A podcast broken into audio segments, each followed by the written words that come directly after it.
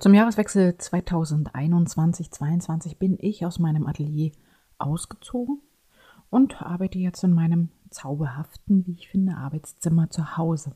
Nicht unbedingt meine Wunschvorstellung, denn mir fehlt doch sehr der Weg und auch der Austausch mit den Kollegen, aber schön ist es ja auch. Im Zuge des Umzugs habe ich natürlich doch so manches bis dahin aufbewahrte oftmals jahrelang aufbewahrte Kleinod entsorgt. Das war wiederum ein ziemlich gutes Gefühl, mhm, so ein bisschen abspecken. Aber einige dieser Dinge sind dennoch bei mir geblieben, als ob sie wussten, dass sie mich zu gegebener Zeit an etwas erinnern sollen. So geschehen mit einer kleinen, aber feinen Sammlung von Drucksachen. Das sind Postkarten, Visitenkarten und einige sehr wenige Flyer. Ich habe sie behalten, da mich die Gestaltung oder das Material inspiriert. Und die Auswahl an bedruckbaren Materialien ist inzwischen so unglaublich vielfältig. Das ist eine echte Bereicherung. Zum Beispiel befindet sich darunter, also in meiner Sammlung, auch eine Karte aus Samenpapier und eine aus Holzfurnier.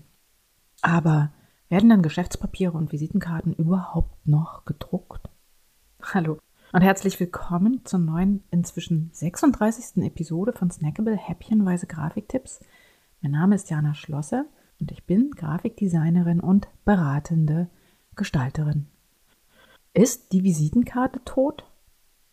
Neulich stellte ich in einem Beitrag auf LinkedIn genau diese Frage. Ist die Visitenkarte tot? Es gab eine schöne Diskussion zum Thema. Und die einhellige Antwort, nein, auf gar keinen Fall.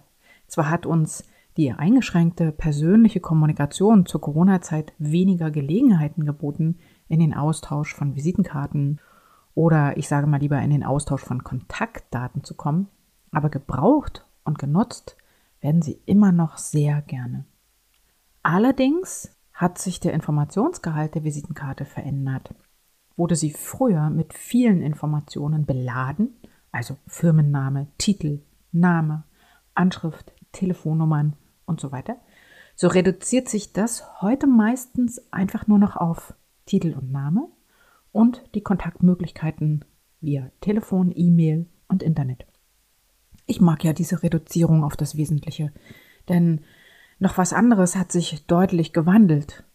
Visitenkarten sind heute Wegwerfprodukte, denn die Kontaktdaten werden heute von vielen sofort in die Kontakte-App des Smartphones gespeichert. So mache ich das selbst auch. Und die Karte selbst wird vielleicht noch einen Moment in der Tasche herumgetragen oder landet irgendwo auf dem Schreibtisch, bis sie dann relativ schnell in den Papierkorb wandert. Und hier setzt Design an. Welchen Zweck hat denn die Visitenkarte? Wie schon festgestellt, ist der Zweck einer Visitenkarte, die persönlichen Kontaktdaten weiterzureichen. Schnell mal aus der Tasche gezupft, überreicht muss man keine Zahlen im Kopf haben etc. Ein zweiter Zweck ist aber auch das in Erinnerung bleiben. Die Daten auf dem Smartphone, also die Daten, die ich dann auf dem Smartphone speichere, sind erstaunlich schnell in der Menge anderer Kontakte untergegangen. Das kenne ich wirklich sehr gut. Ich habe es gespeichert, also ist es für mich aus dem Blick und verschwunden. Wie kann man also in Erinnerung bleiben? Und an dieser Stelle komme ich auf meine Materialsammlung vom Anfang zurück. Wir reagieren nämlich nicht nur optisch auf gute Gestaltung, sondern sehen genauso mit den Händen, also haptisch. Und die Wahl des Materials und die Umsetzung des Drucks spielen also eine große Rolle, um langfristig in Erinnerung zu bleiben, vielleicht sogar auch längerfristig aufbewahrt zu werden, weil es so schön ist. Ein Kunde von mir ist Baumgutachter. Auf seinem Auto befindet sich unübersehbar ein QR-Code, doch sein Thema, sein wirkliches Thema ist ja der Erhalt von Bäumen. Und deshalb haben wir seine Visitenkarte auf einem wie Holz wirkenden Material gedruckt. Es ist nachhaltig reproduziert. Der Kern dieser Karten besteht aus einem Papier und das wurde mit hauchdünnem Holzfurnier beidseitig verpresst. Also es sieht aus, als wäre es so eine richtige Furnierscheibe, ist aber nicht ganz so. Und dieses Material ist sehr gut bedruckbar und wirkt eben doch, als wäre es Holz. Hier komme ich übrigens auch gleich noch auf ein Thema, und zwar die Nachhaltigkeit. Die Wahl des Materials aus dem Blick der Nachhaltigkeit spielt für mich eine in der Kundenberatung ebenfalls eine wirklich große Rolle.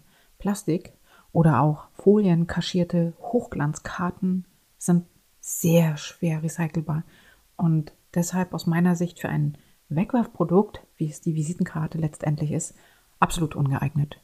Also ähm, ich, ich würde mal sagen, es ist doch überhaupt ein ungeeignetes Material. In der Episode Nummer 14 dieses Podcasts bin ich übrigens ausführlich auf das Thema umweltfreundlich Drucken eingegangen. Nachhaltig und haptisch kannst du übrigens auch durch Prägungen auffallen. Dafür brauchst du ein Papier, das möglichst etwas stärker ist und ein Logo, welches sich gut prägen lässt. Zum Thema Prägen und Stempeln habe ich übrigens auch schon mal eine Episode eingesprochen. Das ist die Episode Nummer 7. Zum Thema Visitenkarte nochmal einfach als Fazit zusammengezogen. Die Visitenkarte ist nicht tot. Ihr Nutzen besteht eindeutig in der Übertragung von Kontaktdaten. Sie ist ein modernes Wegwerfprodukt. Um nachhaltig zu bestehen oder sie eben auch nicht zum Wegwerfprodukt zu machen, sondern dass sie ein bisschen länger überlebt, sollte sie sich deutlich aus der Masse anderer Karten abheben. Zum Beispiel durch eine außergewöhnliche Haptik in Material und der Art des Gedrucktseins. So, jetzt bin ich doch so ganz schön ausführlich auf die Visitenkarte eingegangen, dass ich das Thema Geschäftspapiere in die nächste Episode verlagere. Soweit also schon mal zum Spoiler. Hast du Fragen oder brauchst du Hilfe?